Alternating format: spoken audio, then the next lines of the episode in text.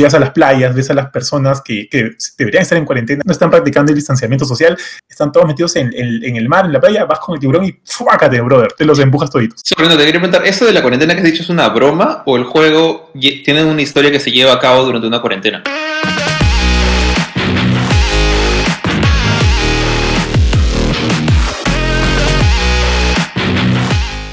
Hola a todos, ¿cómo están? Bienvenidos a un segundo episodio de Gamecore Podcast. Eh, acá justo listos para hablar de tres nuevos temas con todo el equipo y como la vez pasada me acompaña primero Ari, ¿qué tal? Hola Jorge, ¿cómo estás? Hola chicos, ¿qué tal? Johan, Kurt y también saludos a todos nuestros oyentes. También está nuestro editor general Johan, ¿qué tal? Hola Jorge, hola amigos, ¿cómo están? Este, paja volver a reunirnos y conversar acerca de juegos.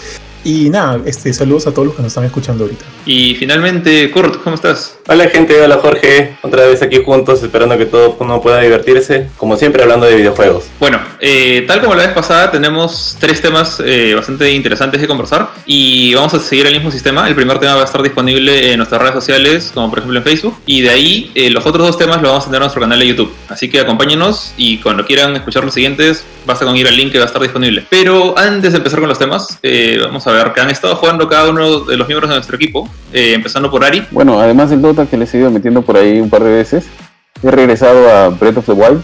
Tenía unos pendientes, como por ejemplo la, expansión, algunos, buscar algunos Koroks que me faltaban, algunos templos por ahí, así que inacabable, regresando a ese juego inacabable para mí. Sí, al Snari que justo me has hecho acordar tanto lo de Breath of the Wild, que cuando yo lo jugué, me acuerdo que yo lo jugué, este, me casé con Mila en marzo, me dieron la Switch en abril y comencé a jugar este Breath of the Wild. Y como yo en esa época estaba como que de vacaciones, Mila sí tenía que ir a chambear me quedaba como que toda la mañana jugando, jugando. Este, bueno, no, no te miento, completé todos los Koroks y completé todos los dungeons en, ¿cuánto han sido? Pues 5 o 6 días. Eh, yo me acuerdo que buscar los Koroks era realmente pendejo, pues porque los dones se podían estar en cualquier lado. Es más, me, como que me metí tanto en el juego que cuando salía de mi casa era como que, oye, ese árbol que está ahí en la esquina podría ser un buen lugar donde poder estar escondido los Koroks. Y, nada, le tengo como que pavor ese juego porque he visto que ha sacado como que un lado bien obsesivo mío que pensé que ya había superado, que ya había pasado. Pero no, man, ya Breath igual como que como que me, me, enraiza también otra vez con esos con esos temores, temores este, adolescentes. No, sí. Tío, pero me sorprende, son 900 coros, yo no creo que haya sacado todos.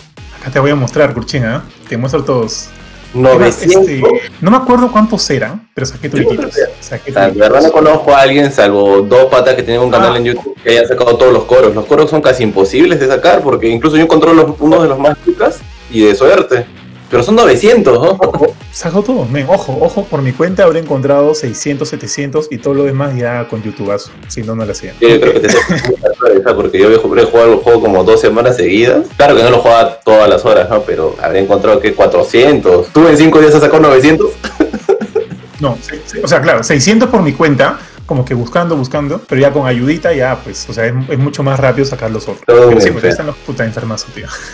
Tristemente no he tenido mucho tiempo para jugar esta semana, pero ayer le metí sus tres partidas de Dota. Menos mal que cada uno duró como una hora y media y lo disfruté todo lo que pude. Aunque creo que jugué cuatro, no me acuerdo, una perdí bien rápido. Pero bueno, hice todo lo posible para pasarla bien, he estado bastante ocupado, así que solo he estado en Dota, fideando ahí con Ari. Ari, por si acaso, para toda gente, Ari es el que tiene el peinadito del malo del quinto elemento.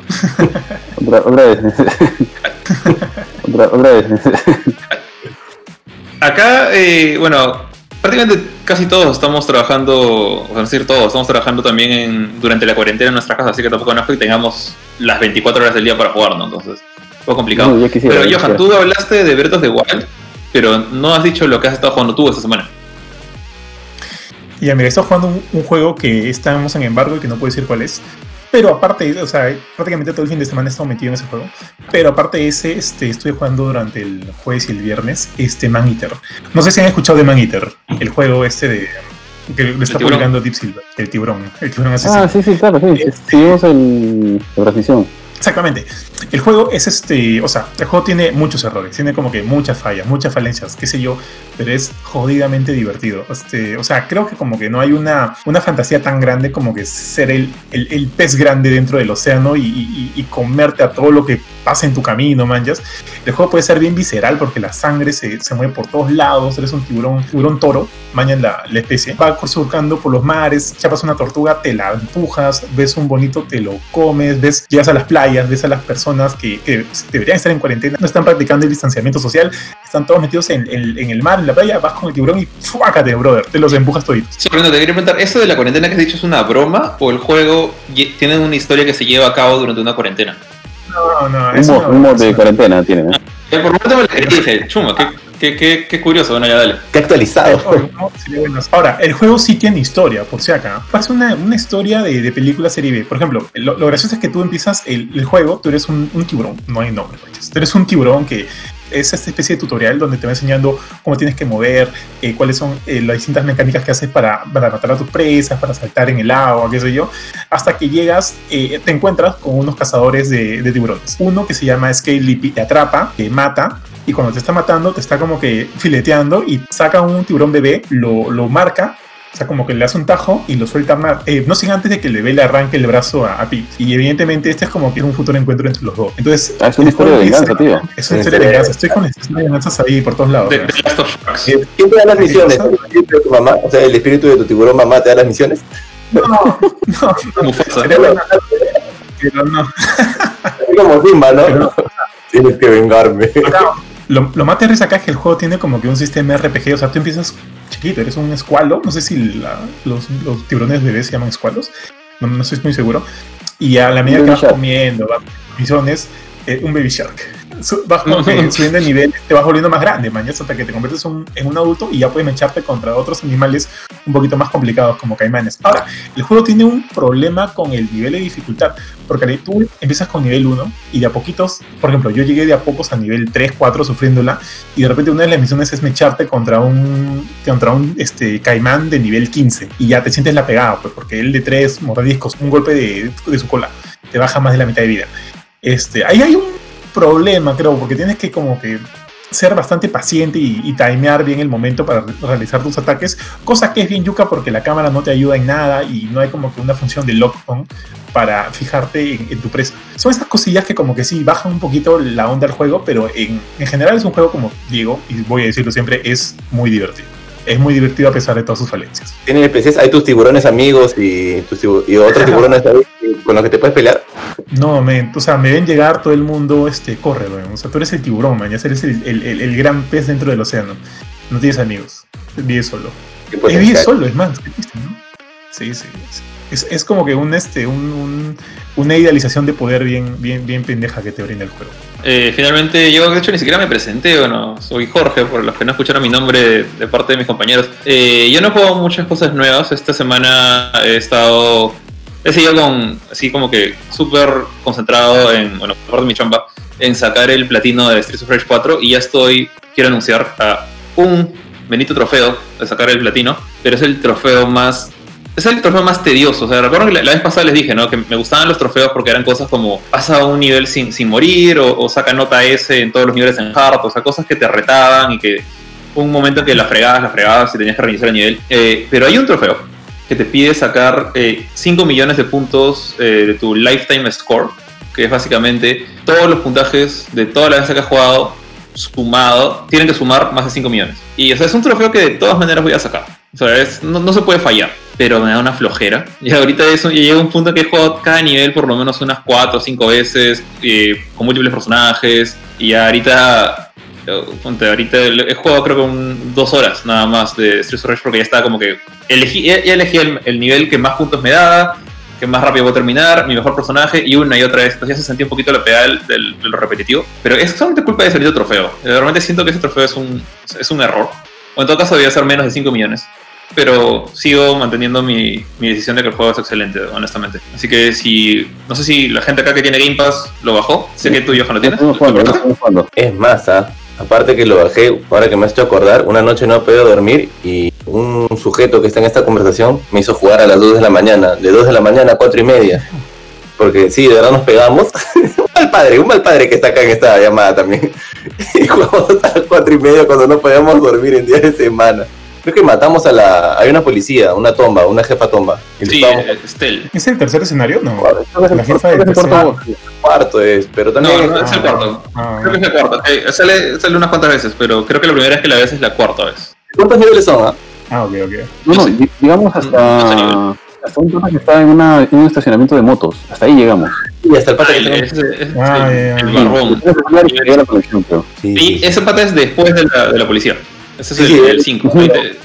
Ya, ese es uno de los bosses que me cuesta un poquito leer sus patrones, porque hay una parte en la que se, se asa eh, y empieza a tirar patadas como que gira- giratorias, avanzando, metiendo patadas, y ahí solo tengo que correr. Kurchin, ¿has podido jugar con Nari? Porque, por ejemplo, yo he jugado con Mila en modo hard y tranquilazo. ¿ah?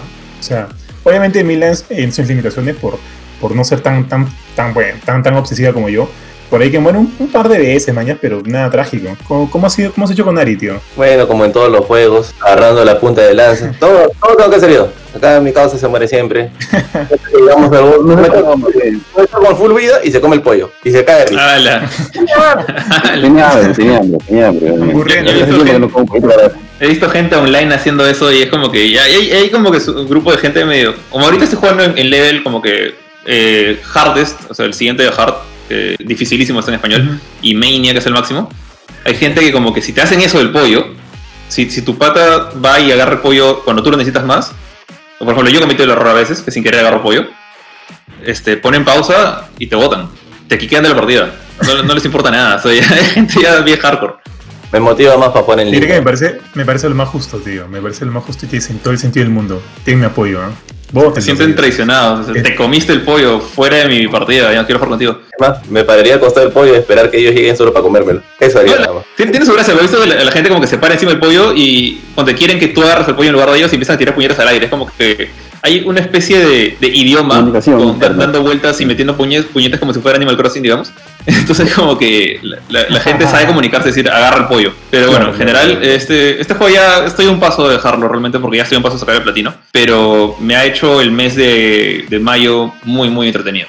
La verdad me ha, gustado mucho, estoy muy contento con el trabajo de, los estudios que han hecho, o sea, Guard Crash, Lizard Cube, eh, Dodemu, todos los que han estado metidos ahí, ha sido un, un, un juegazo realmente. Y bueno, aquí ya llegamos al final del tema de nuestras presentaciones, de qué hemos estado haciendo, y a un paso del primer segmento de nuestro primer tema. Así que por el momento le vamos a dejar con un corte y regresamos en un ratito. Y regresamos acá para hablar de nuestro primer segmento, nuestro primer tema de la semana. Y este seguramente le va a llamar mucho la atención a los fanáticos de los juegos de terror. Puntualmente de una cierta saga que hace tiempo que no vemos activa, desde hace un ya un buen, varios años. Eh, el título del tema es ¿Volverá Silent Hill? Este y otros rumores de la industria. Y bueno, este título obviamente nace de varios rumores que han salido estas últimas semanas acerca de la posibilidad de, de un nuevo Silent Hill, ya sea de repente como un nuevo juego de PlayStation 5 y de Xbox Series X. Eh, no sé qué tan fanáticos acá son de Silent Hill, por ejemplo, a ver, eh, Ari. Mira, en mi caso yo soy fanático de Silent Hill. No he jugado todos los títulos porque la verdad es que después del, el del cuarto de The Room no le, le perdí un poco la fe al juego, a la saga. Pero el 1, el 2 y el 3 están entre mis títulos favoritos. Su banda sonora, el compositor Akira Yamaoka, lo sigo. Tengo, tenía descargada toda la banda sonora de estos tres títulos en mi... Primero los tenía en un disco, los que en un disco así me hice un, un mix. Cuando andaba con mi Disman, de ahí los tenía en MP3, los tenía en mi playlist y todo.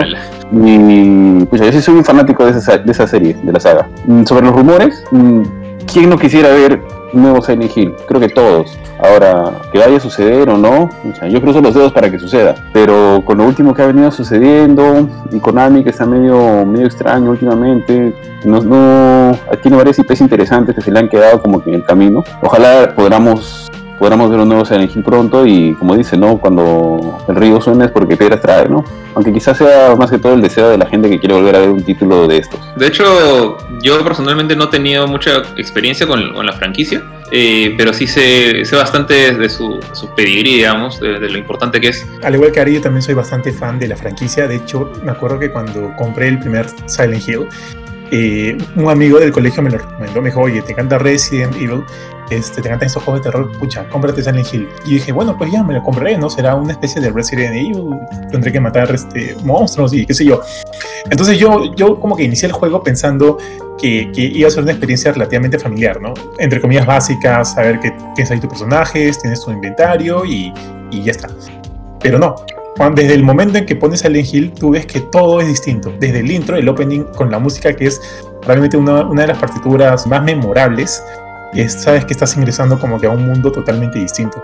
Y de hecho yo, o sea, no me acuerdo cuántos años tenía la primera vez que lo jugué, 11 o 12 años, inicié y solo la música ya me daba como que una cierta sensación de, pucha, oye, ok, me siento nervioso, ¿me eh, cada segundo del juego ha sido increíble, o sea, en su momento fue increíble, creo que hasta ahora incluso ha envejecido bastante bien porque lo jugué hace poco, hace un par de años, hace un año lo jugué de nuevo y siento que el juego está bien, o sea, eh, creo que todo lo que se hizo en su momento, de alguna manera, eh, ha seguido siendo relevante y, y no sé si podría llamarse como que adelantado su tiempo, pero pero de todas maneras el, tema de este terror psicológico enfocado es, es algo que, que, hasta ahora, no sé, pues genera miedo, genera incomodidades a cualquiera que se atreva a meter al mundo de Silent Hill.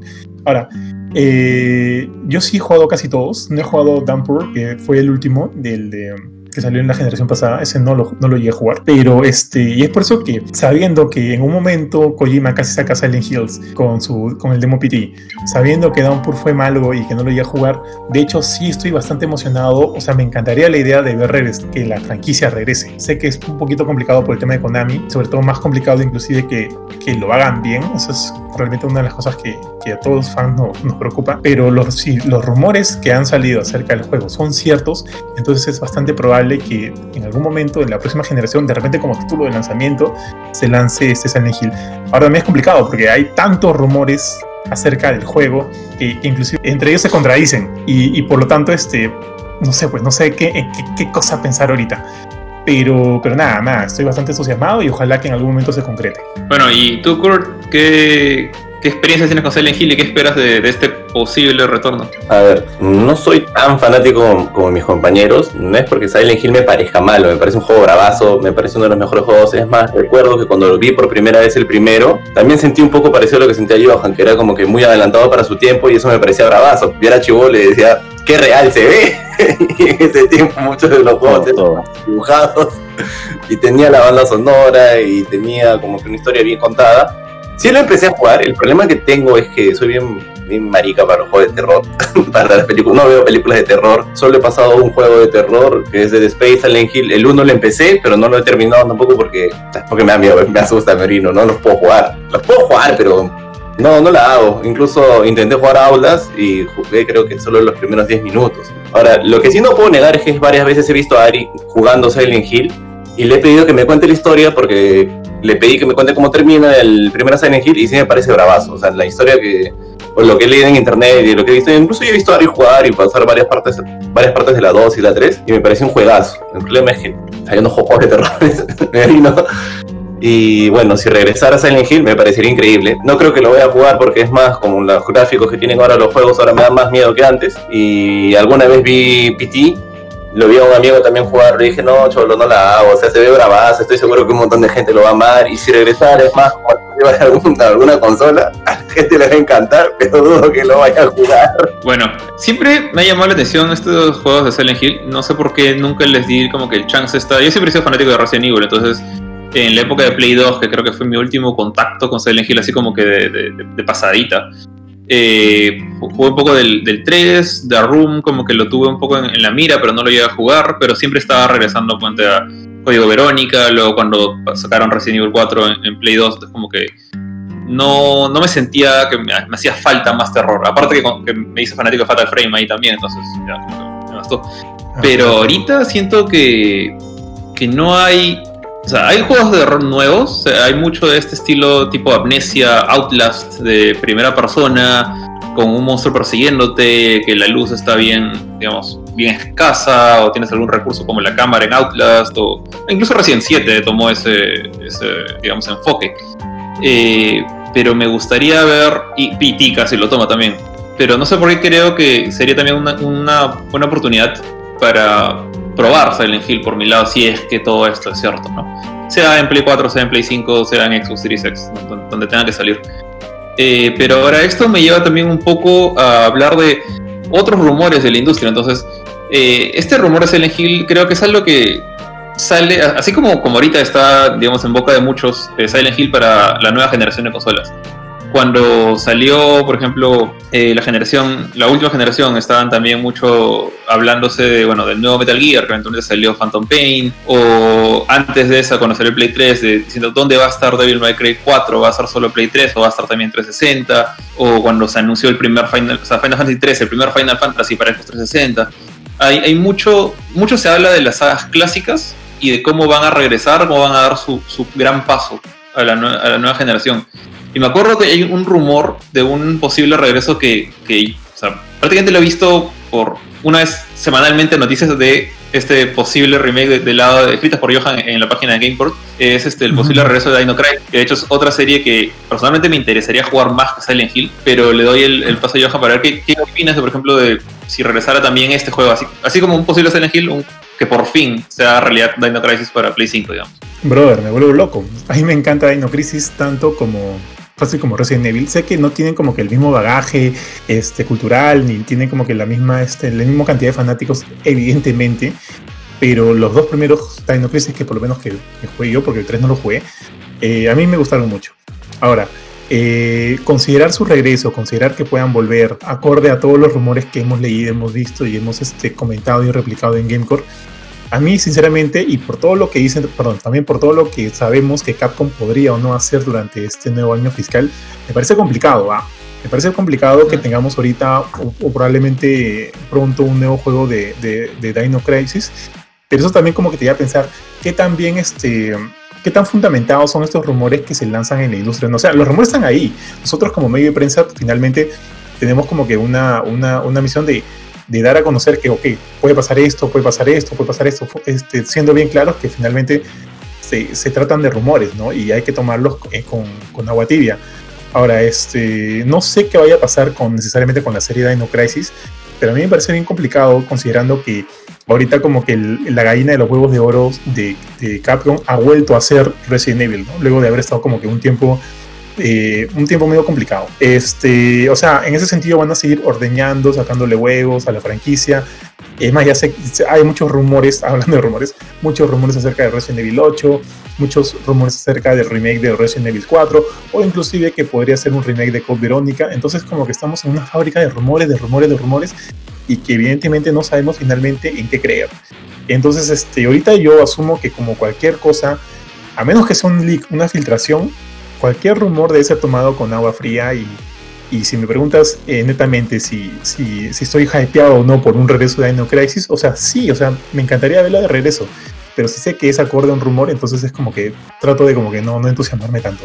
Y bueno, tú Ari, creo que mencionaste justo ahora que conversamos un ratito antes de empezar a grabar todo que tenía, que conocías, habías escuchado de otros rumores por ahí. A ver, en el caso de, como dice Johan, no hay bastantes rumores, cosas que van y vienen, cosas que se probaron falsas en el tiempo recuerdo uno bastante grande y que este ha ido dando vueltas, ¿eh? ha ido en días y venidas. De que primero dijeron de que Microsoft iba a comprarse Konami con todas las con todas las IPs, con todas las sagas que estaban pues metidas ahí Silent Hill, estaba metida Metal Gear. Más adelante dijeron de que Silent Hill iba a pasar a ser una exclusiva de PlayStation, que creo que eso es lo último, la, entre los últimos rumores debe estar eso, de que Silent Hill iba a ser exclusivo de PlayStation sí. 5, por ahí que iba a salir de lanzamiento, luego todo el tema de Kojima, que bueno, todo, todos sabemos que PT fue un trabajo de Kojima y que la, la relación con Konami terminó mal, que bien, finalmente parecía que por ahí estaban haciendo las paces y Kojima también es, aparte de que es, le gusta mandar un montón de de teasers y de, digamos, pequeños guiños, porque lo, último que estuvo mostrando era como que estaba metiéndose un juego de terror, que quería hacer un juego de horror, que en el escritorio donde estaba se veían fotos, películas, títulos, cosas relacionadas al tema. Entonces, el mundo de los rumores ahorita, y creo que como siempre estaba bastante fuerte en ese sentido, eh, finalmente Konami hará algo, eh, espero que haga algo, porque me gustaría ver definitivamente el juego, sea en Xbox, sea en Play, como bien dijiste. Ahora, si es, si es este Kojima o no, deben haber varios que están capacitados para hacerlo. Pero, y tal vez esto un poquito pensando más allá, ¿no? ¿Por qué tantos rumores últimamente? Y quizás es por, el tiempo en el que vivimos ahorita, ¿no? Tal vez no hay tanto nuevo que decir, porque también este, estamos a otro ritmo, viviendo en otro momento, y la gente también se aburrirá, pues sí, que, que, que querrá sacar cosas, ¿no? Kurt, ¿qué, ¿qué opinas tú? ¿También tienes algún rumor o alguna cosa que esperarías que regresara en esta nueva, eh, o una franquicia, digamos? en esta nueva generación de, consolas? Sí, hay varias, en realidad. Pero ya aprendí a tomar los rumores con bastante calma, porque aunque es un poco difícil, porque ese es un rumor de un juego que te gusta mucho y es como, pucha, ojalá sea verdad, te emocionas, y de ahí era alguien nada más que estaba por ahí fastidiando. El que más me jala ahorita es el que les comentaba, que era el de Fable. que cuando pasaron imágenes sobre los juegos que se estaban desarrollando, o imágenes del desarrollo de la Series X, se mostraron algunos escenarios que tenían mucho el estilo de Fable o de Fable. Esa, esa, franquicia sí me gustaría que regrese y me pareció como que me dolió bastante cuando uh, cancelaron el último proyecto que tenían de Fable. Ahora, yo igual siempre he sentido con respecto a los rumores, antes de entrar a la cuarentena, ahora en cuarentena siempre han sido un montón. Creo que el que más rumores tiene siempre es Smash, con todos los peleadores que va a tener. Y ah, sí. Ese es creo que el más rumoreado, que va a entrar Walby, que no entra Walby, que va a entrar Cero para que lo puedas elegir. Pero sí hay cualquier cantidad de rumores de, de Crisis, hay cualquier cantidad de rumores de las cosas que pueden hacer las siguientes consolas, de la cual más encuentro siempre es de PlayStation, que patentaron esto, que no patentaron esto que la Play va a poder hacer esto, que no va a poder hacer esto, entonces es como que, que la gente va a pensar que las próximas consolas van a ser super, super computadoras, que va a poder hacer de un poco más editan video, porque creo que he visto también hay una patente para que puedan editar música, y será cierto o no será cierto, a lo mejor es cierto, ¿no? Y, y uno está acá como que metiendo un poco casi rajando de las consolas y es como que vas, vas, a poder editar tus propias músicas o tus propios soundtracks dentro de la consola. Pero en fin, los rumores siempre hay que tomarlos con mucha calma no hay que emocionarse mucho porque ahí te cae un baldazo de agua fría. Bueno, en general, eh, ya como para cerrar, eh, en el caso de los rumores, sí, eh, comparto su opinión, comparto la opinión de que hay que tomarlo con mucha calma, no, no obviamente no tomarlo como hechos, son, son rumores y incluso cuando la prensa los, los reporta, eh, los llama rumores, ¿no? Salvo que sea como que un medio medio no tan serio, siempre dice y dejan claro que son rumores, pero siempre vale la pena como que estar atento a ellos, ponte me acuerdo, uno de los rumores que se hizo realidad, que, digamos, me, alegró bastante el año, o parte del año, eh, el año 2000, bueno, el año antepasado, creo que, creo que han pasado dos años, se me perdido un poquito la noción del tiempo, pero fue cuando salió Mega Man Collection, la colección de los originales de NES, y dentro de la colección había un arte de un Mega Man convertido en, usando el arma de un boss derrotado pero tú veías que su brazo había cambiado, el casco era muy raro, o sea, era un boss que nunca se había visto antes y esto fue básicamente un leak apuesto a propósito por Capcom de lo que sería Mega Man 11, que cuando se anunció pues fue una locura, de hecho me gustó muchísimo tener la, chance de probarlo de manera adelantada en el E3 y, también este, ver como que esta resurrección de, una saga que por cuántos años ha habido memes, bromas y cosas de de que Mega está muerto, que no va a haber nada, y ahora eh, Capcom ha puesto un equipo dedicado a, esa franquicia. O sea, ya revivieron la saga original, eh, han vuelto a sacar nuevas colecciones, o sea, la de X, la de Zero, y se ha dicho que ya están trabajando en un, en un posible Mega Man 2 o un nuevo juego de la saga, no se sabe cuál. Eh, ya hay obviamente un montón de rumores de que puede ser un nuevo Exe, que va a ser por fin Legends 3, que no, que es X9, todavía no se sabe nada, solo que están trabajando en algo. Entonces, yo creo que a veces vale un poquito la pena dejar algo de esperanza en que quizás, quizás estos, estos granitos de arena que por ahí la gente te suelta, no todos sean malintencionados, no, no todos sean clickbait o simplemente ganas de, hablar de algo porque están aburridos. Justo este, también hablando del tema de los rumores, o sea, también es como que hay que tomar en cuenta de, de dónde provienen, ¿no? Justo algo lo mencionaste, o sea, qué web, qué web medio seria lo pone o no pero también todos esos este, hay que también considerar que obviamente no sabemos fuentes, no sabemos qué sé yo, pero de alguna manera el, el portavoz también tiene algo de credibilidad, credibilidad. O no. Ahora, si yo veo un meme, perdón, meme, porque no sé por qué he dicho meme, si yo veo un rumor que dice eh, Resident Evil 8 confirmado, se llama Village y vas a poder jugar con todos, mañas, y veo que el rumor ha llegado de 4chan, o sea, no le doy para nada, como que ni siquiera le doy el beneficio de la duda, digo, o sea, todo lo que proviene de 4chan es como que para mí complicado. O sea, no, sé, sé que ahí no voy a encontrar algo tan seguro. Pero ahora, si es, por ejemplo, este nuevo insider de la industria que ha, que ha surgido como que de manera, de manera bastante constante en los últimos meses, este Aesthetic Gamer, o creo que se llama Dusk Golem, ahora se pone, no, no estoy muy seguro, es como que de alguna manera tiene mucha más credibilidad, ¿no?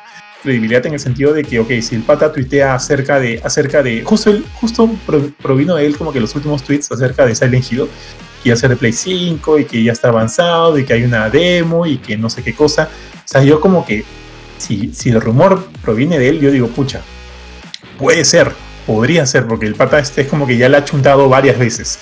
En ese sentido, sí tiene como que información de dentro.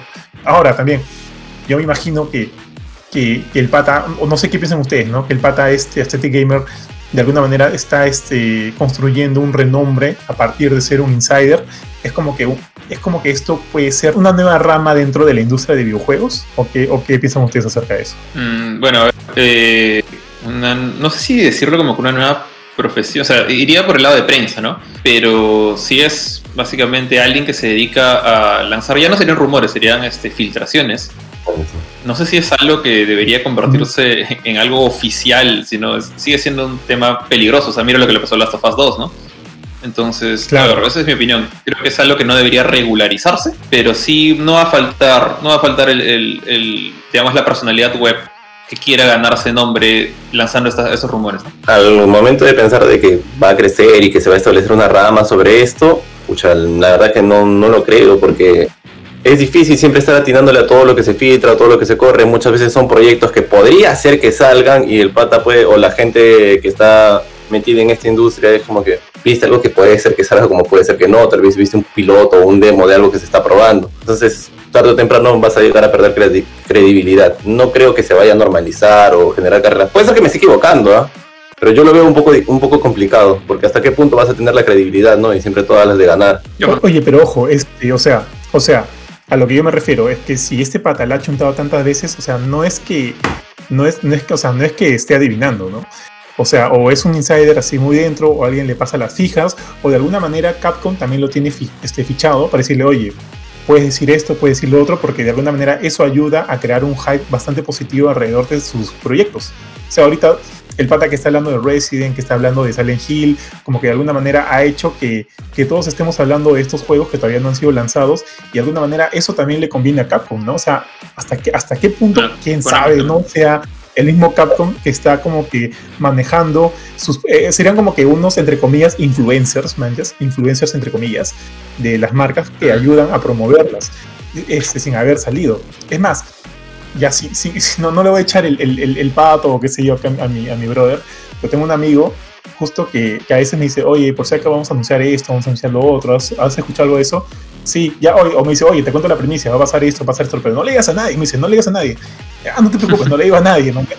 Y este, yo digo, bro, pero si me lo hace esto y por ahí como que creamos un rumor, qué sé yo, este, ayudaría al juego. Sí, qué sé yo, ¿no? Pero, pero me meto en líos, así que mejor no digas nada, no digas nada. Ya, ya. El pata me cuenta porque es un chismoso, ¿no? No es porque necesariamente, o sea, mi amigo me cuenta porque le encanta, le encanta, o sea, como que adelantarme las primicias. Pero siempre es como que con el disclaimer, por favor, no le digas a nadie. Y yo como que mi mente maquiavélica, pues, ¿no? Me pongo a pensar que de alguna manera se puede sacar provecho a esto. Y es, no sé, podría ser como que el caso que, que refleja este pata, este Aesthetic Gamer. Sí, yo iba a decir algo bastante parecido a lo que acaba de mencionar Johan. Me parece bastante sospechoso que una sola persona le chunte tanto a rumores. Entonces, yo creo que debe haber algún, como dice Johan, es algún tipo de estrategia de marketing que manejan eso, es las marcas, para poder generar hype, conversación. ¿Qué le parece a la misma gente sin necesidad de revelar el juego? ¿no? O sea, pueden medir también como hacer un termómetro. Oye, ¿sabes qué? Mm, tenemos una idea para Resident Evil 8 que es de en un mundo medieval donde hay brujas, hay hombres lobo, etcétera. Entonces, ¿por qué no lanzamos el rumor con a través de este, este personaje que ya tiene cierta reputación, así que más o menos cierta credibilidad o visibilidad va a tener el rumor? Y miramos qué dice la gente en la audiencia, ¿no? Es como una manera de poder ir probando muy tempranamente algún el desarrollo del juego. Entonces, yo, yo eh, obviamente no, no tengo, no sé cuál es la verdad, ni si será cierto o no, pero apostaría que algo de eso hay detrás, ¿no? Que efectivamente es una estrategia que están usando para poder hacerle algún seguimiento a las nuevas implementaciones en el desarrollo de los juegos, ¿no? Porque igual rumores siempre han habido, siempre van a haber, las filtraciones quizás son otro tema. Bueno, pues así se está moviendo la industria últimamente. En general sí me parece, ahora que lo plantean así, me parece una posibilidad como que tienen las marcas, no solo Capcom, sino Konami también con Silent Hill, ¿no? por ahí tienen como que sus embajadores eh, escondidos. Podría ser, digamos, nu- nunca saben, no, no lo descarto, me parece una opción in- interesante. Pero siento que si tratan de normalizarlo, ahí va a perder un poquito el encanto, ¿no? Porque ya la gente va a saber quiénes son. Entonces, ya no va a haber tanto rumor, va a ser simplemente un, un pata reportando, un, un CM más. Eh, bueno, ya Claro. este, se ha alargado bastante el, el- el tema, de hecho ha sido, ha sido interesante, nos, nos ha dado para hablar bastante, no solo de Silent Hill, ¿no? Y con esto, eh, bueno, nuestro primer segmento, que es el que va a estar disponible en, en Facebook. Y como dije al comienzo, si quieren seguirnos, pueden ver eh, los dos siguientes temas. Están bastante interesantes, así que los, invito a que chequen el, video completo en YouTube. Y nos vemos un ratito más.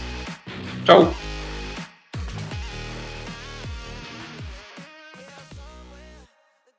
¿Y qué tal? ¿Cómo están? Regresamos al segundo segmento de este segundo episodio de GamePort Podcast con un nuevo tema. De hecho, eh, para los que vienen del anterior, eh, ya estamos, digamos, en la, en la mitad de este programa. Eh, y el siguiente tema aquí que vamos a mencionar es mucho más relajado que, que, los otros dos. Se trata de placeres culposos o juegos malos que nos encantan. O sea, esos juegos que de repente te compraste cuando eras niño, le agarraste un montón de cariño, pero ahora que ya eres mayor, los juegas y te das cuenta, oye, qué, juego para más feo jugado. O sea, ha habido mucho mucha gente piensa que el, que el pasado fue mejor siempre, siempre fue mejor, y, o que el Super Nintendo no tenía juegos malos, y es mentira. Siempre hay en toda consola, en toda plataforma, PC, sea Genesis, lo que sea, siempre hay un, uno que otro juego malo, pero varios de ellos tienen bastante carisma. Entonces, ah, acá lo que vamos a discutir es qué juegos de esta lista de, juegos malos les agarramos cariño. Mientras estás estabas hablando, se me viene en la cabeza uno que me gustaba mucho en Play 1, ahora que me hiciste acordar, y era Spec Ops. Creo que hay hasta tres versiones de Spec Ops, que es muy, muy diferente al Spec Ops, Spec Ops que sacaron en, en la generación del 360. Pero en este me gustaba mucho porque se podía, podía jugarlo con un compañero, era, se podía jugar a pantalla partida.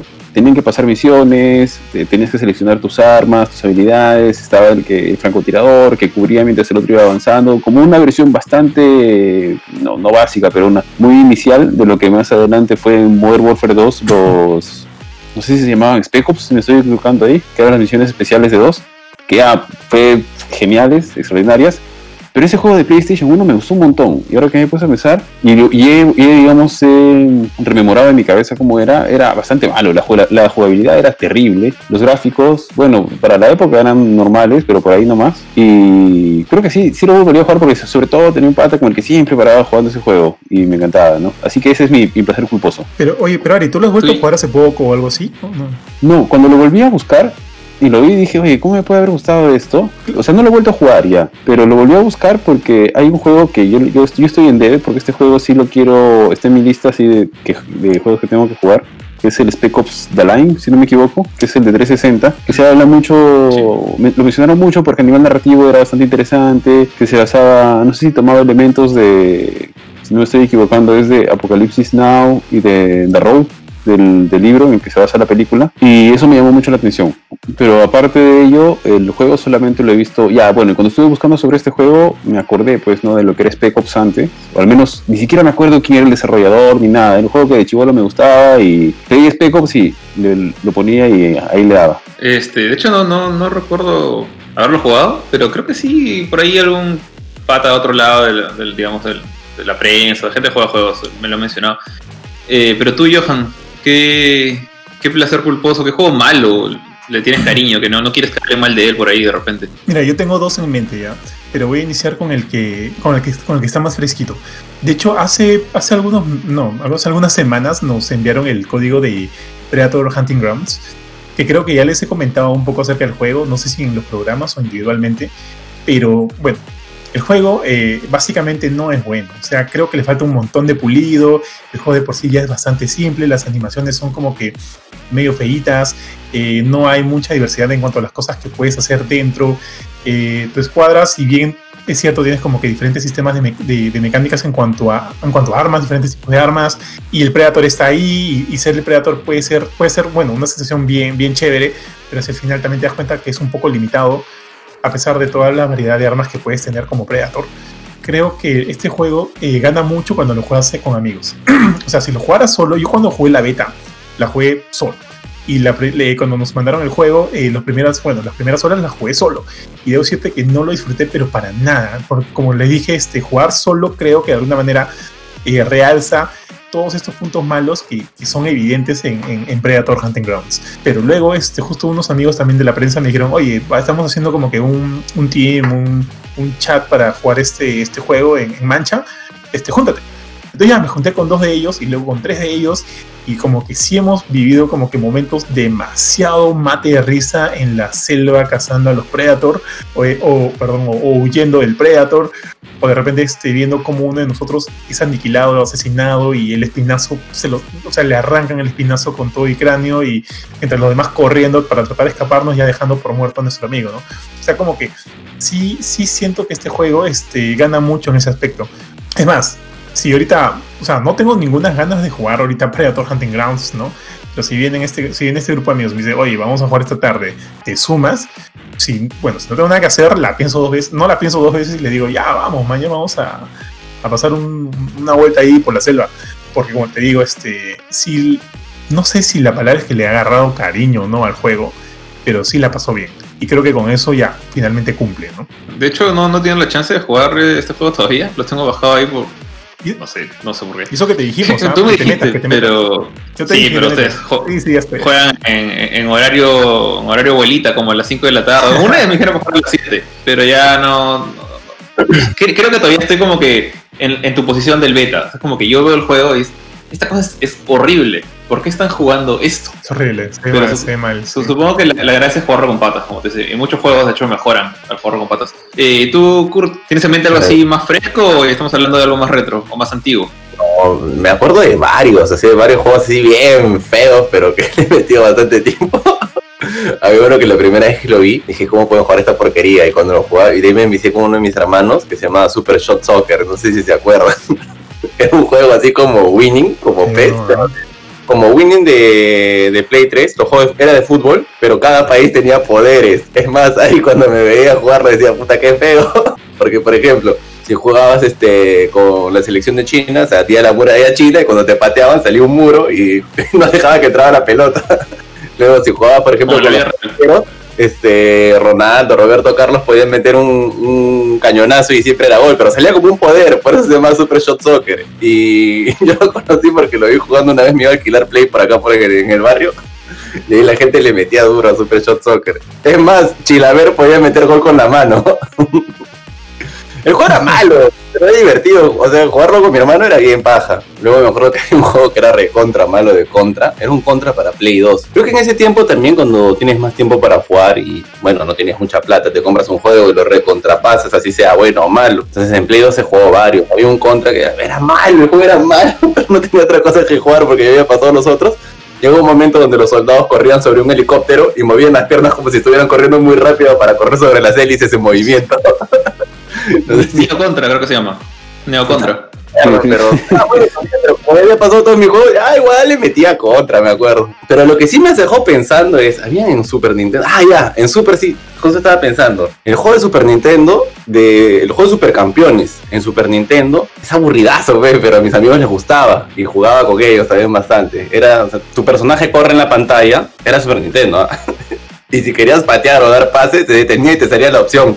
Así como si fuera Final Fantasy, y te opción de qué es lo que querías hacer y veías como que un dibujo de la pelota viajando de un lado a otro. Ese juego también era malazo, pero a la gente le gustaba porque eran los supercampeones. Y cuando me iba a alquilar con mis patas, ya pues jugábamos supercampeones nomás. Pero a ver, de, la, de las generaciones actuales, bueno, no sé, esto tal vez sí se puede ser debatible, pero yo le he bastante tiempo al Assassin's Creed, pero creo que era porque a mí me gustaba un montón el personaje, pero no siento que hayan sido tan buenos porque eran bien monótonos. O sea, los de ahora son buenazos, pero los de antes no me parecían tan buenos, pero sin embargo yo los jugaba porque era creo que ya había pasado, no tenía muchos juegos y tenía para jugar creo que tres juegos ya los había pasado y ya tenía que jugar Assassin's Creed, tenía que jugar Assassin's Creed hasta recontrapasarlo.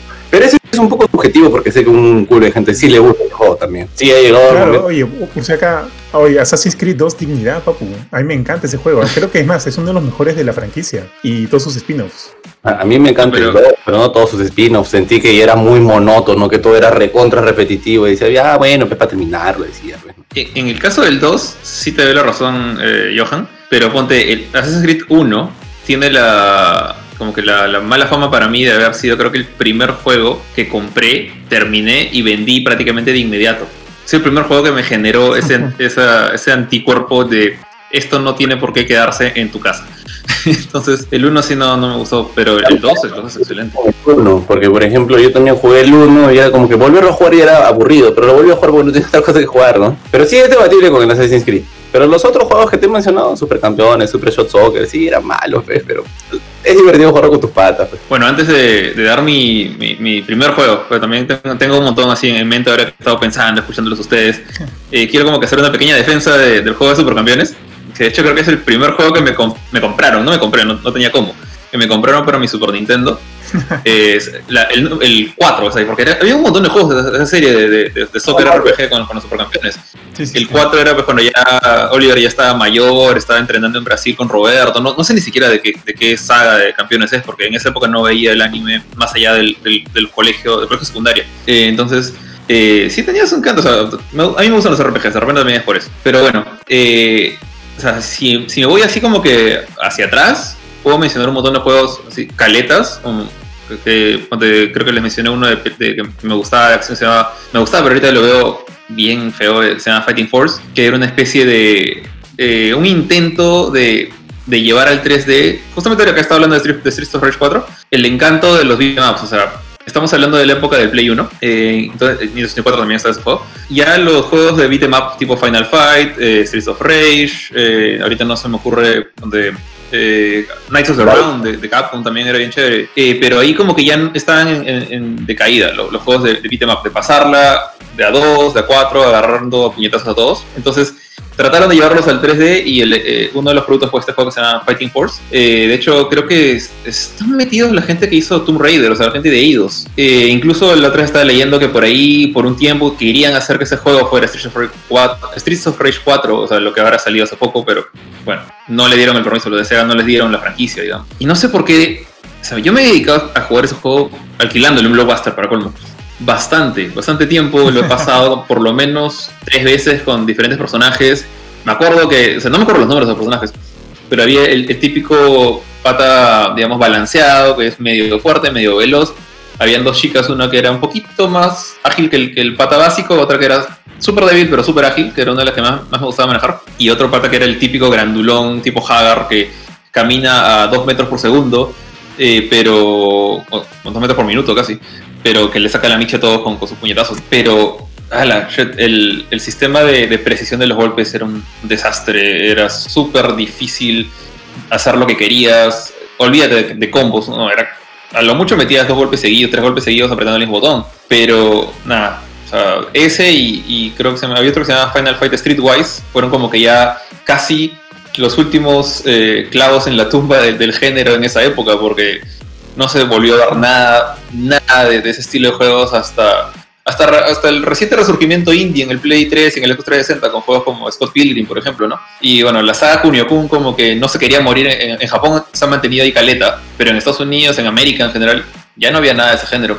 Y en parte creo que fue por culpa de juegos como este. Otro juego que conté que para matar más o menos la generación esta antes de, de- de devolverles el pase, y que este es un poquito más conocido. No sé cuántos de ustedes ahí me pueden interrumpir si es que lo han jugado. Mortal Kombat eh, Mythology Sub-Zero. Es este primer intento Claro. de hacer un spin-off. ¿Tú lo juegas, Johan? Sí, claro. No, me parece malísimo. Nunca me gustó del todo. Pero, sí. Mira, eh, en parte creo que. Creo que. No, no sé si decir que me gustó. Porque lo he acabado dos veces sacando los, los dos finales que tiene. Eh, cuando no es necesario acabártelo dos veces, tienes que hacer un. No miento, sí es necesario acabártelo dos veces. Porque depende de una acción que, matas o no matas a Scorpion en el primer nivel, cambia, cambia el ending del juego. Y este. eh, yo me acuerdo que me lo compraron. Fue uno de los primeros juegos que me compraron originales en 64 porque en esa época ya no había forma de comprar copias tan fácilmente como con el Super Nintendo. Entonces, como a mí me gustaba Mortal Kombat, eh, sentía como que una obligación de que tenía que gustarme este juego. Y me pasaba esto que, ya le comentaba a algunos patas, que en esa época cuando yo, yo más joven, o sea, 15 años por ahí, era como que si, un si yo era malo en un juego o el juego no se sentía del todo bien, no sentía que era culpa del juego, era, era mi culpa. O sea, yo tenía esa sensación de que si ponte soy malo en este juego, en Mythologies, o no sé, pues en Babsy, es porque yo estoy jugando mal, no porque el juego está mal.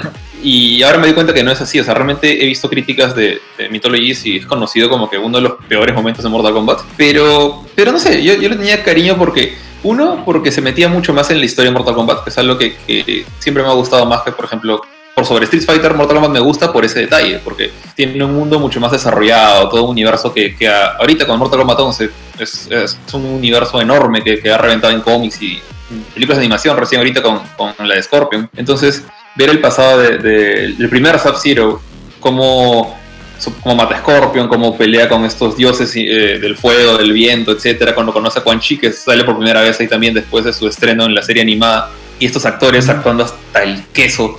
Eh, pero no sé, quería, quería conocer más de la historia. Me, me, me empilaba este, matar a Scorpion en el primer nivel y luego llegar al infierno y verlo de nuevo ahí. No sé, tú, Johan, tú eres el único que lo jugaba, creo. ¿Qué opinas? Mira, mira, do- dos cosas acerca de dos cosas acerca de Mythologies.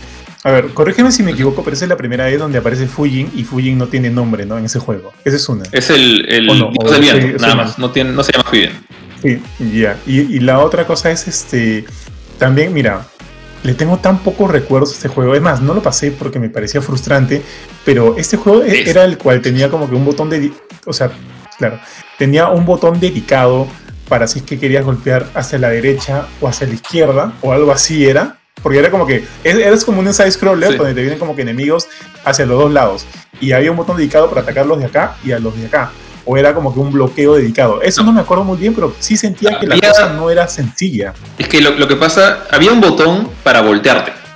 Lo que pasa es que es como tú dices, era un juego de lado, o sea, era como un beat'em up 2D, o sea, plano, pero se jugaba como un juego de peleas de Mortal Kombat. Entonces, este, Scorpion se movía como Mortal Kombat 3, o sea, podías correr a lo mucho, pero saltabas, por ejemplo, apretando para arriba. Eh, hacías el uppercut de Mortal Kombat. Para hacer eh, los poderes tenías que hacer el, el movimiento de abajo adelante puño para hacer el hielo, por ejemplo. Tenías los poderes como congelar el piso, resbalarte, los ibas desbloqueando. Pero sí, o sea, era súper torpe. Es lo que recuerdo del juego. Eh, y como te digo, por eso no, nunca, nunca lo llegué a terminar y nunca me motivé a, a terminarlo en realidad. Pero sí, no, no, no lo tengo eh, como, como un buen recuerdo, ni como ni con cariño, ni nada. ¿eh? Lo dejé ahí nomás. Yo siento que es como, como el, cariño que le puedes tener a, no sé, a, a una mascota muy fea. ¿Ya? Es como que lo- te lo han comprado, te lo han regalado, puede ser horrible y está todo chancado, pero es tuyo, pues ahí, entonces tienes que acabarlo. Más o menos como lo dijo Kurt, ya es lo único que tienes para jugar, así que sacar el juego, ¿no? Entonces, volviendo a cerrar el círculo una vez más, este Ari, otro que te acuerdas por ahí. Ah, sí, justo lo que, que, que estaba mencionando. Hay un juego que quizá disfruté más de lo que debía, que tuvo una recepción medio tibia por ahí, que fue Record, y que es de la, si no me equivoco, es de la generación actual. No sé si lo recuerdas tú. Era- Sí, sí, de Xbox. Sí, de este personaje que, que llegaba a un planeta que estaban terraformando para poder mudar la población de la Tierra este planeta. Y bueno, y ahí arranca la historia. Mira, a mí me gustó mucho el juego, me gustó mucho la parte de las plataformas. Le dieron duro, creo, en las críticas, pero todo lo que era la plataforma es un estilo de plataforma en 3D. Me gustó un montón. Me gustó un montón lo que hicieron, pero realmente sus estándares de calidad eran bajitos. O sea, se notaba que era un juego que no, pues no es un triple A, se sabía que no era un triple A, pero tampoco no esperaba que los estándares de calidad en algunos casos, en algunas cosas, sean tan bajitos, ¿no? Como los personajes, los enemigos repetidos a la N potencia, o los la, misma la misma jugabilidad repitente de entrar, buscar, entrar, buscar, entrar, buscar. Lo que sí le destaco es que tenía estos retos de tipo plataformas en 3D donde tenías que saltar, moverte izquierda, derecha, em, tra- tratar de pasar creo que por algunos aros, por algunos láseres, evitar espacios y demás. Eso sí me gustó un montón. En esa parte sí se la destaco completamente el juego y lo, lo, me- lo disfruté y me vacilé duro, duro, duro mientras lo jugué. Pero realmente pues creo que era un jueguito que no, que si lo miro en retrospectiva, o no sé si lo podría recomendar a todo el mundo, ¿no? Probablemente no, para serles franco. Bueno, de hecho, ese juego es este. Yo lo, lo conocí porque está involucrado Keiji Inafune, el, bueno, el- Mega Man. el que conoce como el padre de Mega que ya obviamente hace tiempo que ya no está en Capcom. Eh, y de hecho, yo lo vi por primera vez ese juego en el E3. El, el pata estaba ahí promocionando su juego. Y no sabes, como que me daba la. Yo, yo ya en ese momento ya tenía mi, mi Play 4, ya, ya estaba como que. Ya, ya había optado por una compañía en ese momento. Y era como que me daba pena no poder jugar este juego, porque pensé que iba a ser chévere. Pero de ahí sí vi las críticas que tú decías, como que. Y le han dado duro, Record. Poco a poco ha ido desapareciendo. Creo que ya ni lo mencionan como, como uno de los exclusivos de Xbox One que, que hubo, que hay. Casi nadie apare- apare- ver, aparecía en la- antes aparecía en la publicidad de Xbox, ¿no? Junto con otro desaparecido que mencionó Kurt, que era Fable Legends. Record también estuvo apareciendo en alguna temporada. Pero sí, efectivamente le dieron duro. Eso sí, totalmente cierto. Ari, discúlpame, este, corrígeme si me equivoco. No estoy seguro, pero ese juego, o sea, lo compramos o, o nos, o nos enviaron el código, porque hasta de repente estoy confundido, pero creo que fue uno de los primeros juegos del cual recibimos un código de prensa. ¿No será por eso que le tienes, le tienes camote al juego? Mm, ¿O lo compramos? Creo que yo lo compré. No, para serte franco, creo que yo lo compré. Porque sí le tenía interés, justamente por lo Ah, que mencionó Jorge, ¿no? Por lo que tenía supuestamente el pedigrí de, de lo que puede hacer una evolución o un cambio o algo distinto del creador de Mega Man. Y por lo que había visto, y bueno, al menos en los trailers y lo que mostraron, lo vendían bastante, de una manera bastante decente, ¿no? Pero si te esperabas un par de días por los, por los reviews, pucha, sí le daban de alma, ¿no? Pero yo sí me divertí un montón, me gustó un montón. Eh, dale, Johan, ¿qué, qué otro ejemplo tienes por ahí de, de ese tipo de juegos? Ya, el mío es este, pucha, regresamos al pasado, así varios años. Este es para, este es de Play 1.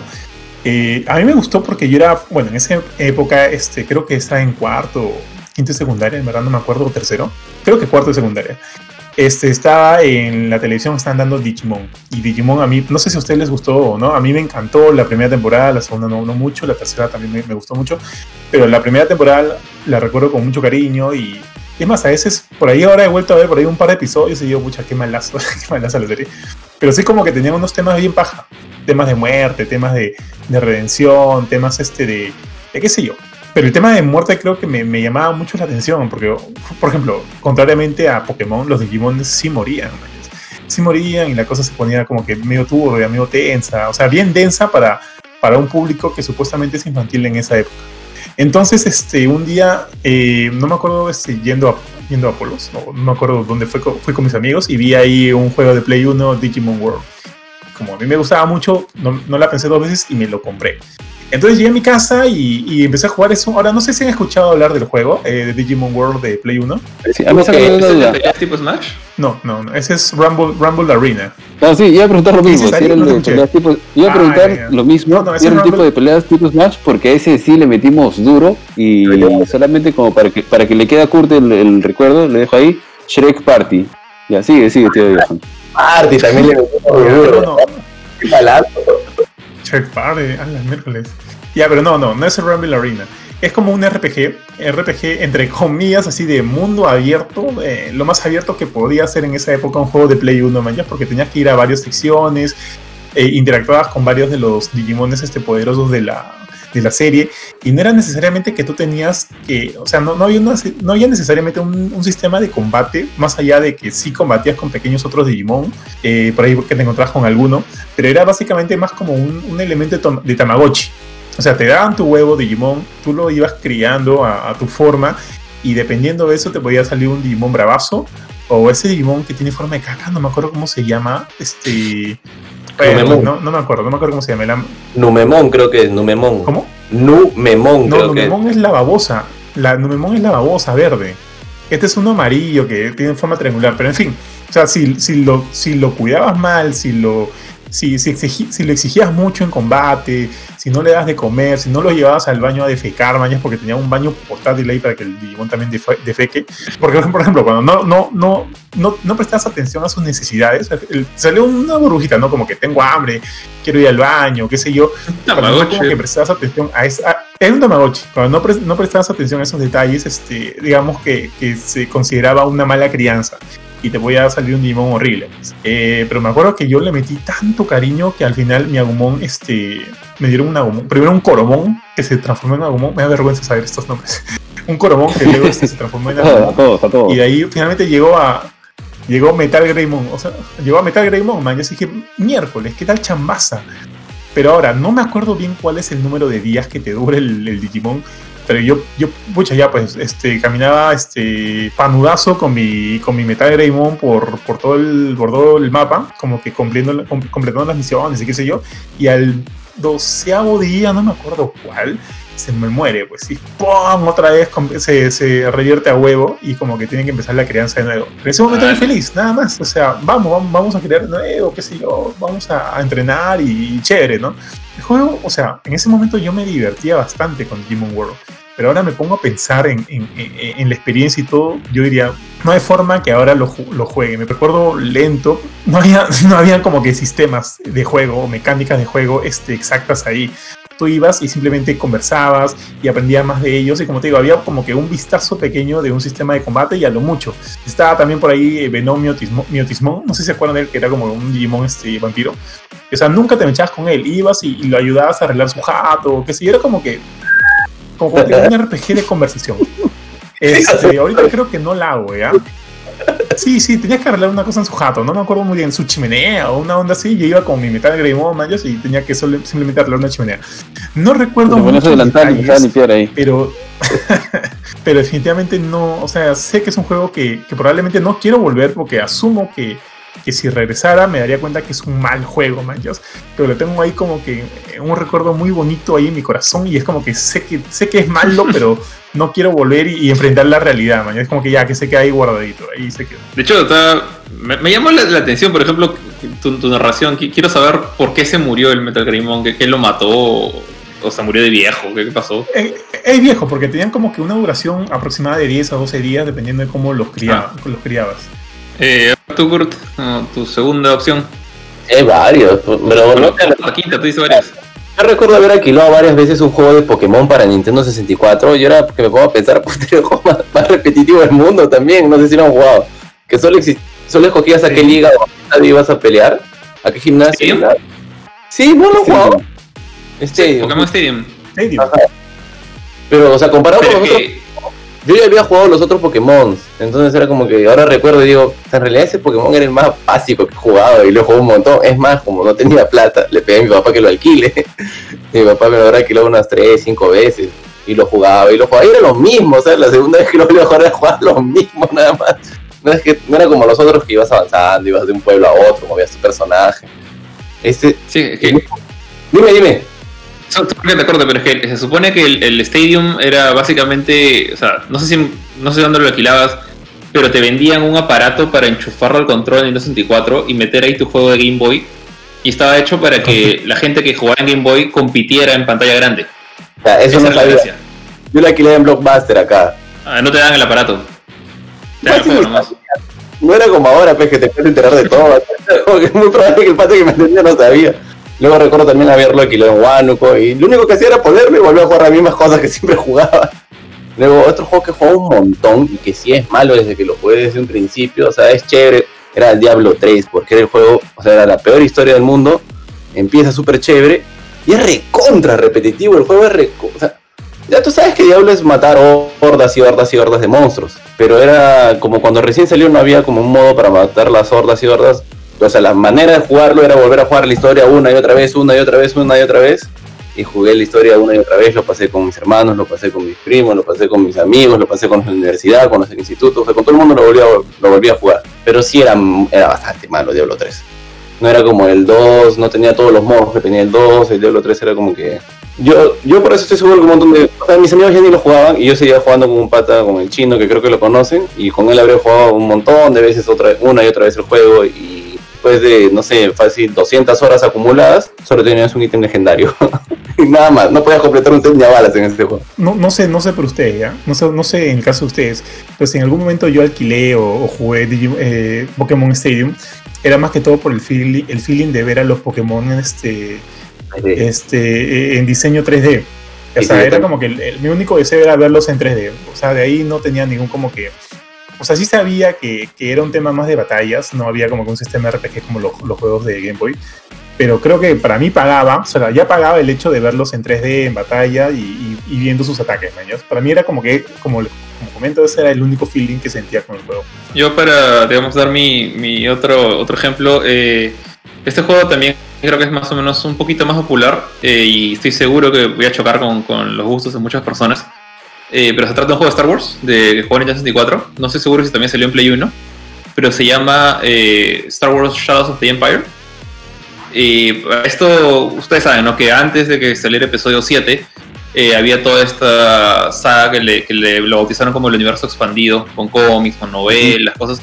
Y uno de los libros era Shadows of the Empire, que se llevaba a cabo entre, si no me equivoco, entre el episodio, o sea, entre el Imperio Contraataca y el Regreso de Jedi es cuando, cuando Han Solo está, está metido en Kryptonita, y un poquito justo después de la batalla de Hot. Entonces tú tomas el, el control de este pata que se llama Dash Render, que es, es básicamente un, una especie de Han Solo, pero un poquito más agresivo, más, más musculoso, más agarrado, más guerrero, eh, que también tenía su nave y todo. Y era un, era un, no me acuerdo si era un Bounty Hunter o simplemente un, pata más con, con, su pistola.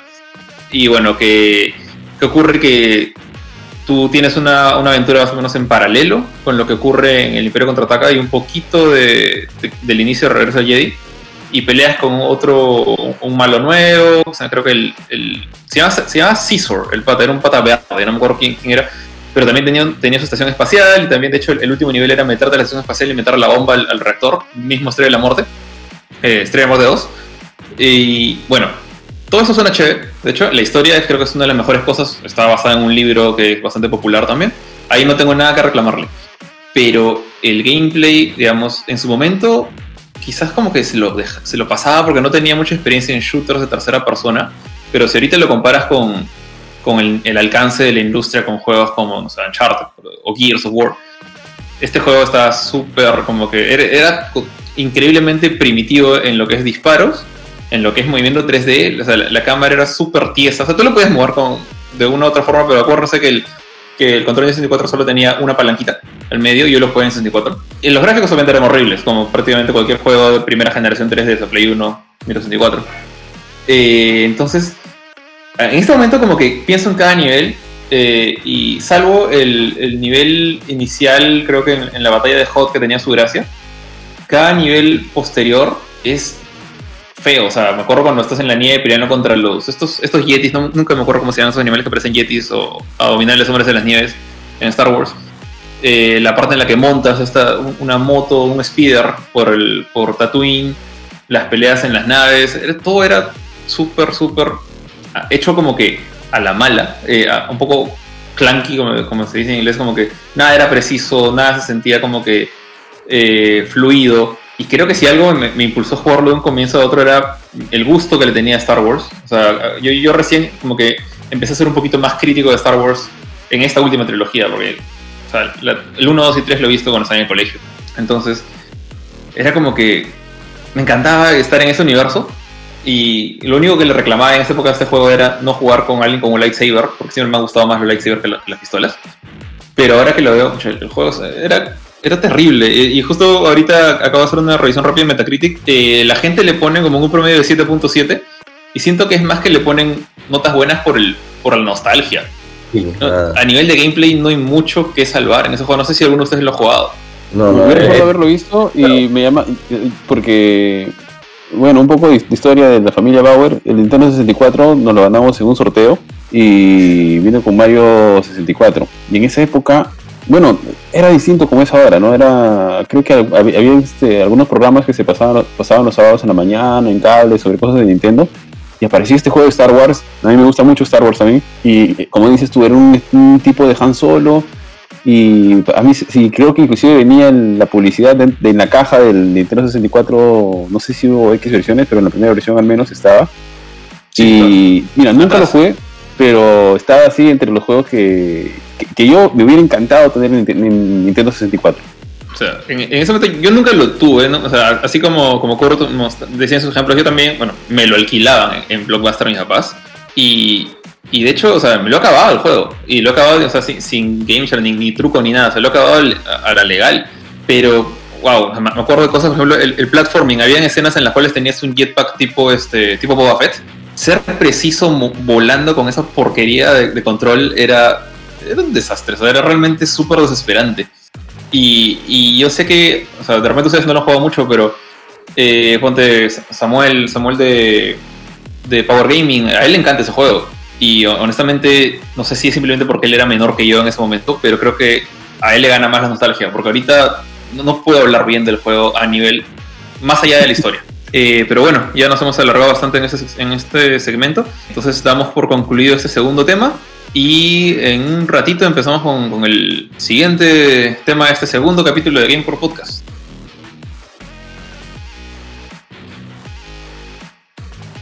y bienvenidos al siguiente segmento de este segundo episodio de Gamecore Podcast. Y bueno, este tema es un poquito ya más, eh, más serio, más hablando de, la industria y su situación actual y cómo ha cambiado bastante la forma en la que las diferentes marcas le venden a los videojuegos sus, productos, sus, sus juegos.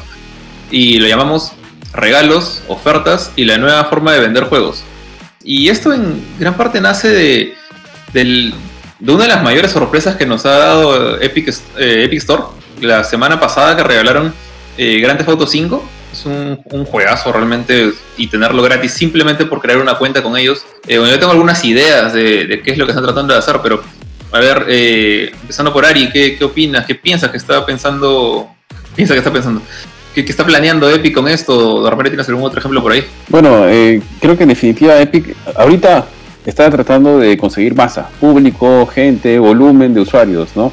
De hecho, para Epic regala juegos eh, cada mes, cada cierto... No, no tengo ahorita en la, cabeza la periodicidad, pero constantemente está regalando juegos. El más fuerte... Sí, es mensual.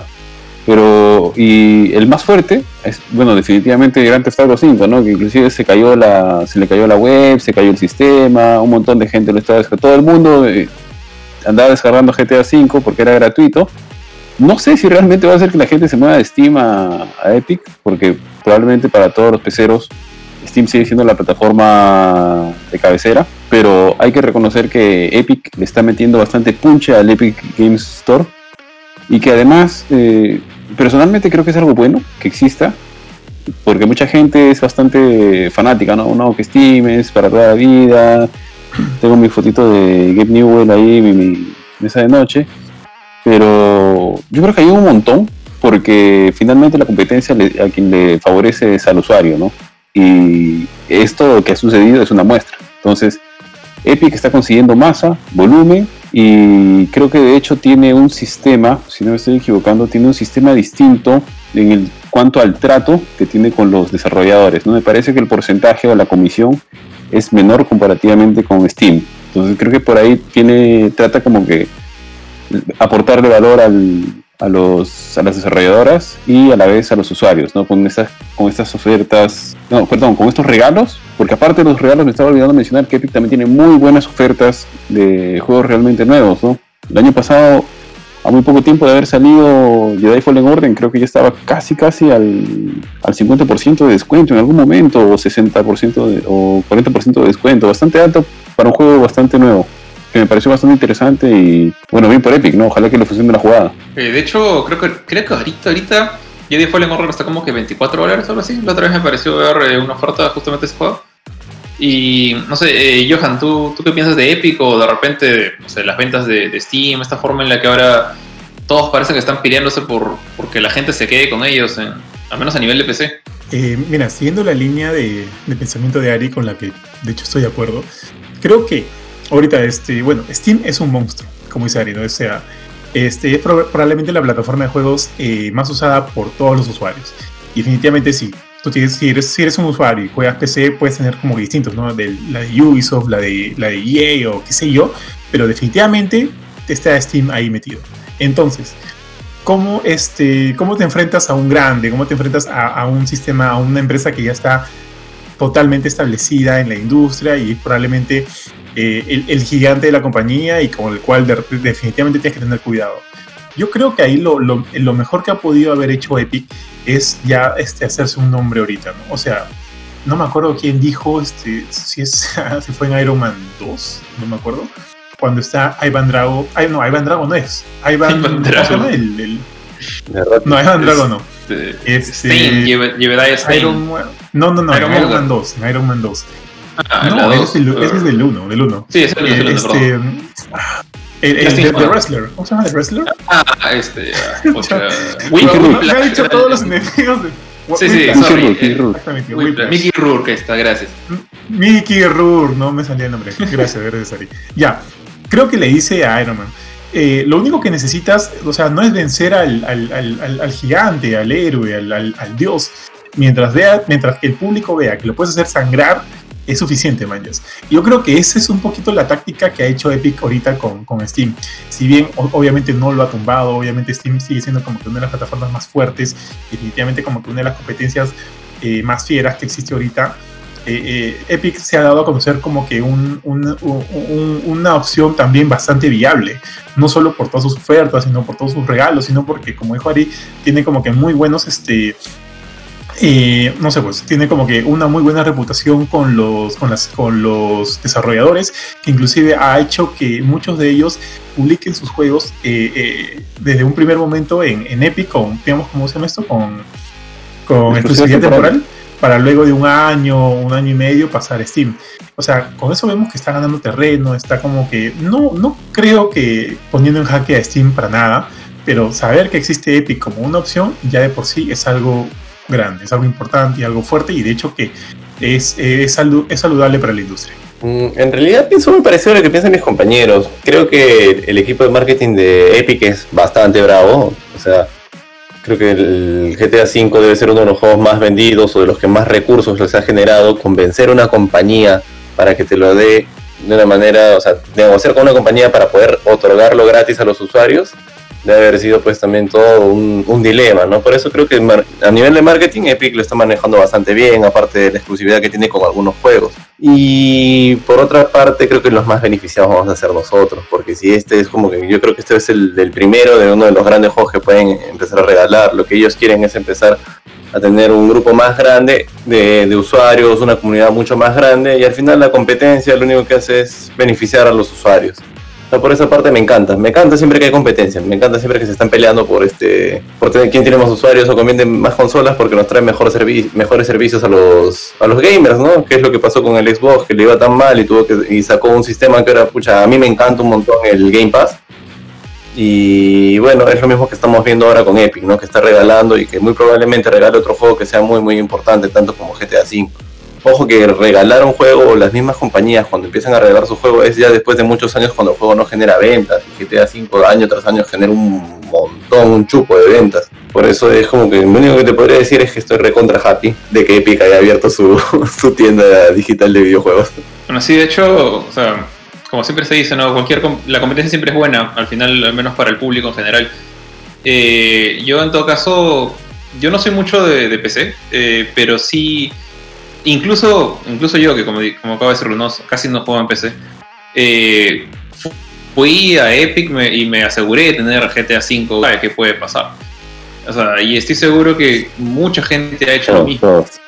Todos, todos, todos, los que tienen acceso, o tenían acceso incluso a un celular, han, han entrado a la web de, Epic y decir, bueno, justo el próximo año iba a renovar mi PC, qué sé yo. Eh, y de hecho, esto se vuelve como una especie de es de competencia, como, como dijiste, Kurt, Por, por quién se lleva, quién, quién, quién endulza más al, cliente. Entonces, no creo que nadie deje Steam, como dice Johan, por irse a Epic de una manera exclusiva. O sea, yo creo que más bien lo que está haciendo Epic es tratar de compartir una tajada del pie de, Steam. O sea, sabe que no, van a matar al, al, héroe, al dios. Eh, pero eso también me, me lleva a pensar un poquito cómo ha cambiado la, industria en estas, en estas dos últimas generaciones, digamos, eh, de plataformas, de consolas y PCs. Eh, en particular con la, con la gran integración con la Internet y bueno, los productos digitales. O sea, estamos hablando de que en el Play 2 para atrás, ¿qué, era lo que había? O sea, tú ibas a una tienda, a, la tienda tú buscabas el disco del juego que querías y bueno, se lo pedías a tu papá tú lo comprabas tú si, si ya eras este, digamos, pudiente y te lo llevas a tu casa. Si encontrabas una oferta, era generalmente porque tenías un pata que ya tenía el juego, se había aburrido, lo estaba revendiendo. O por ahí en, una tienda retail tenían esta clásica caja de llena de cosas que, ya no se venden y estaban pues a, no sé, pues 10 dólares o el equivalente en soles. Ahora, esto pasa muchas veces en, digital, como dicen, ¿no? Que se encuentran los juegos viejos a ofertas, pero también cosas como el Game Pass, ¿no? Que juegos nuevos, Streets of Rage acaba de salir y ya está en Game Pass. Entonces, hay nuevas técnicas y siento que ahora ya no es tanto el cliente que tiene que ir a perseguir el juego que le gusta y básicamente pagar el derecho de tenerlo, sino que también está, por otro lado, las compañías como Microsoft, como Sony, como Valve, como Epic, tratando de asegurarse de que este cliente quiera su juego y no el del, no el del costado, no el del vecino. Entonces, no sé qué, piensan de esa nueva forma de vender los juegos eh, actualmente con el nuevo mercado digital, ya no es tan nuevo, ¿no? O quisieran regresar a la época antigua en la que se iban a, a una tienda a buscar sus cartuchos de Super Nintendo. O sea, Ari. Sí. Eh, mira, para no entrar en el, en el debate de digital o físico, etcétera, me gusta mucho el físico por, porque es coleccionable y demás, pero por temas prácticos, prácticamente casi, yo te diría, 99% de mi biblioteca de juegos en Xbox One es digital. Ahora, sí recuerdo, como mencionas, en estas dos, últimas generaciones, ¿no? Yo recuerdo en el 360 que habían juegos que, perdón, que recién estaban empezando a entrar los juegos digitales, ¿no? O sea, que los podías comprar por primera vez ahí en la tienda, en la tienda digital, etcétera, ¿no? Y algunos no estaban, solamente era para algunos títulos reservados. Hacia el final de la generación ya empezó a hacerse más masivo esto. Y la generación actual es, eh, es el estándar de la industria. O sea, creo que no existe juego en, en versión física que no es en digital. Más creo que es al revés. hay juegos que son únicamente existen en digital y no existen en físico, ¿no? Sobre todo algunos de los remasters de juegos muy antiguos o títulos muy muy rebuscados, muy nicho, demás, ¿no? El Game Pass, a mi parecer, es de lo mejorcito, a nivel de servicio, de lo mejorcito que ha tenido esta generación. De lo, probablemente ha sido un tema de necesidad para Microsoft. No sé cómo lo están enfocando. Hace poco han dicho que tienen 10 millones de usuarios, que básicamente es facturar 100 millones de dólares al mes solamente por membresías. Eh, porque realmente el Game Pass no creo que le represente mucho costo. Ya tenía toda la biblioteca, ya tenía los servidores. Probablemente hay un tema de comisiones con con los desarrolladores por volumen de descarga, por tiempo jugado, etcétera. No sé cómo manejar. Ojalá que esté funcionando, ojalá que sea rentable para Microsoft, porque a nivel usuario, el, Game Pass me parece genial. Como bien mencionaste, Streets of Rage 4, día 1 estuvo en, Game Pass. Acaban de entrar, eh, o están por entrar, si no estoy mal, en Red Dead Redemption 2. Salió GTA 5, que estuvo algunos meses y todos los que son exclusivos de, perdón, o casi todos los exclusivos de Xbox One, si no me estoy equivocando, entran día 1 en la versión básica o normal, o versión vainilla por así decirlo, con ah, Game Pass, ¿no? Como fue por ejemplo Gear 5, todos los Gears 4, 3, 2, 1 Judgments están ahí, creo que Halo Infinite también, los Forzas también entran directo, Ori, el último que salió de Ori and, and the Will of the Wisps, si no estoy mal. Eh, también estuvo día uno ahí. Y eso a nivel de, usuario es genial. Creo que sí hay, están descuidando, aquí sí hay un reparo, porque creo que a nivel de Xbox One han descuidado un poco la membresía Gold, porque los últimos juegos de Gold que, que, han estado regalando no, no han sido tan, digamos, tan buenos o del nivel que han sido años anteriores, ¿no? De hecho, bastante gente se ha estado quejando y la, digamos, la creencia general o la, lo, que, suponemos la mayoría es que debido a que la existencia del Game Pass, ya el Gold está quedando como que un punto relegado, ¿no? Eh, bueno, ¿y tú, Johan, qué opinas de la situación Gold y qué tanto te gusta o no? Eh, bueno, a mí sí me gusta. Yo tengo mucha este, mayor predilección por el formato físico. Eh, obviamente hay sus, sus contras, ¿no? Por ejemplo, este hace poquito quise descargarme en la Xbox One este, el, Master Chief Collection porque lo tengo en físico, pero dije no, prefiero tenerlo en digital para no estar cambiando de hijo, qué sé yo.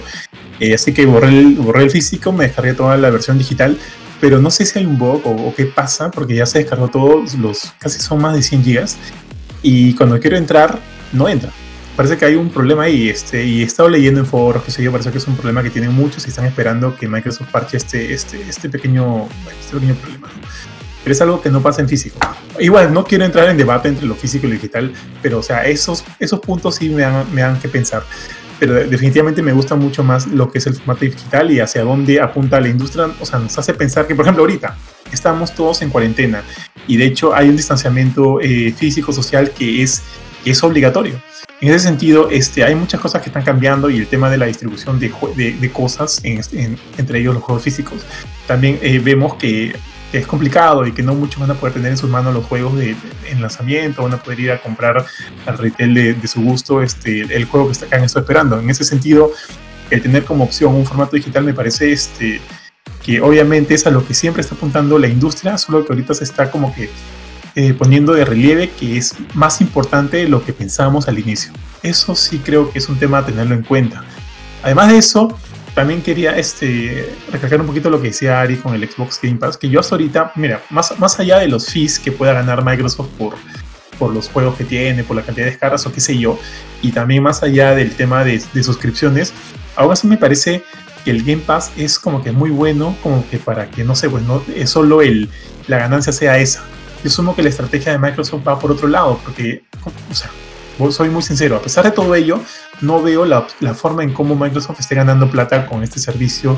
Eh, de repente es un tema eh, más estratégico, ¿no? O sea, de por sí, o sea, creo que todos los que tenemos un Xbox One o, qué sé yo, podemos estar de acuerdo con que el Game Pass es un gran, gran servicio, probablemente uno de los mejores servicios que existe actualmente. Si yo ahorita yo me pongo a pensar si quiero comprar una Play 5 o un Xbox Series X, yo digo, podría por el Xbox Series X debido al Game Pass.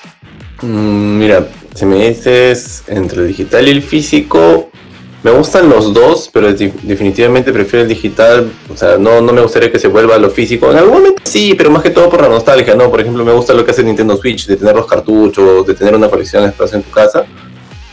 Pero jamás, de los jamás se nos han regalado un juego físico cuando solo habían juegos físicos. Pues en digital sí se puede hacer. Jamás de los jamás hemos comprado juegos de 60 dólares a 5 dólares en versiones digitales. Al menos nunca he visto, en mi caso nunca me ha pasado, nunca lo había visto. Entonces creo que el formato digital nos da un montón de acceso desde el primer día y creo que también a las empresas les hace ahorrar un montón de plata. Yo me imagino que ganan más vendiendo también vendiendo este, formatos digitales que físicos.